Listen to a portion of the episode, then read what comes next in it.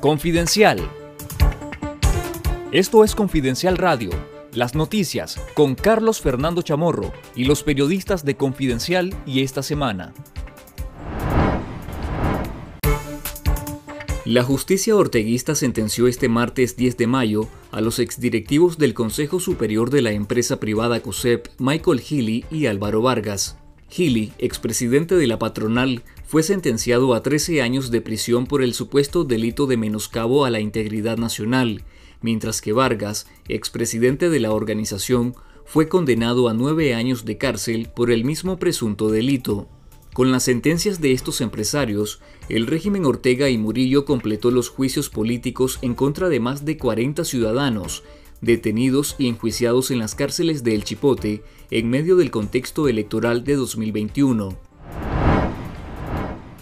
El Consejo Permanente de la Organización de Estados Americanos sesionará este viernes 13 de mayo y se espera que en la agenda se incluya la confiscación de la sede de la organización en Managua por parte del régimen de Ortega y Murillo. El ex embajador de Nicaragua ante la OEA, Arturo Macfields, aseguró en su cuenta de Twitter que Canadá, Estados Unidos, Brasil, Grenada y Barbuda solicitaron abordar el tema aunque este no ha sido agendado de manera oficial. Por su parte, este martes la Unidad Nacional Azul y Blanco pidió a la presidencia del Consejo Permanente una respuesta severa y ejemplar a la confiscación de la sede diplomática, por lo que sugirieron una reunión de consulta de los ministros de Relaciones Exteriores.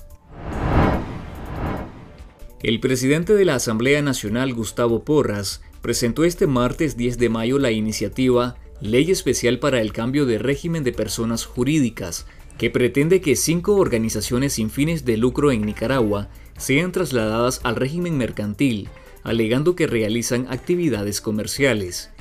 Las cinco organizaciones son la Asociación Española Nicaragüense, Asociación Club Terraza, Asociación Nejapa Country Club, Country Club de Chinandega y Asociación Centro Encuestre Cocibolca. Porras argumentó que estas asociaciones realizan actos de comercio que no son compatibles con la nueva definición de organismos sin fines de lucro, que entró en vigencia el pasado 6 de mayo. La iniciativa cancela la personalidad jurídica de esas asociaciones y les da un plazo de 90 días de operación para constituir las asociaciones mercantiles, si así lo determinan los socios.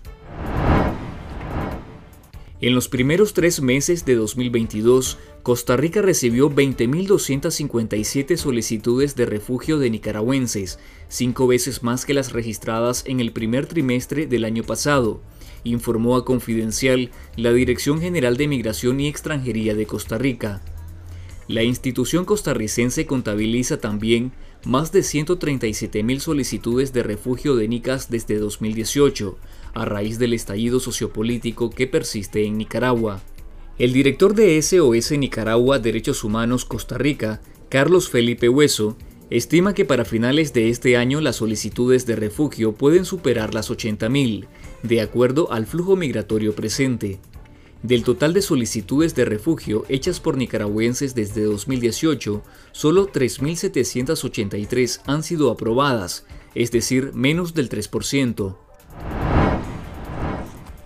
Los ataques rusos en el este de Ucrania, especialmente en la región de Lugansk, obligaron este martes a Kiev a cortar un tercio del tránsito de gas ruso hacia Europa, mientras que en la región de Donetsk, las autoridades advertían del riesgo de muerte de miles de ciudadanos en Mariupol para fines de este año. El subjefe general de brigada ucraniano Alexei Gromov señaló que las fuerzas ucranianas han frenado una ofensiva a gran escala de los rusos en la región de Kharkov y Izium, donde recientemente las tropas de Kiev destruyeron un mando ruso. Por su parte, el alcalde de Mariupol, Vadim Bochensko, señaló que para fin de este año más de 100.000 personas pueden morir por enfermedades y condiciones intolerables en la ciudad portuaria. Esto fue Confidencial Radio. Escuche nuestros podcasts en Spotify y visítenos en confidencial.com.ni con el mejor periodismo investigativo.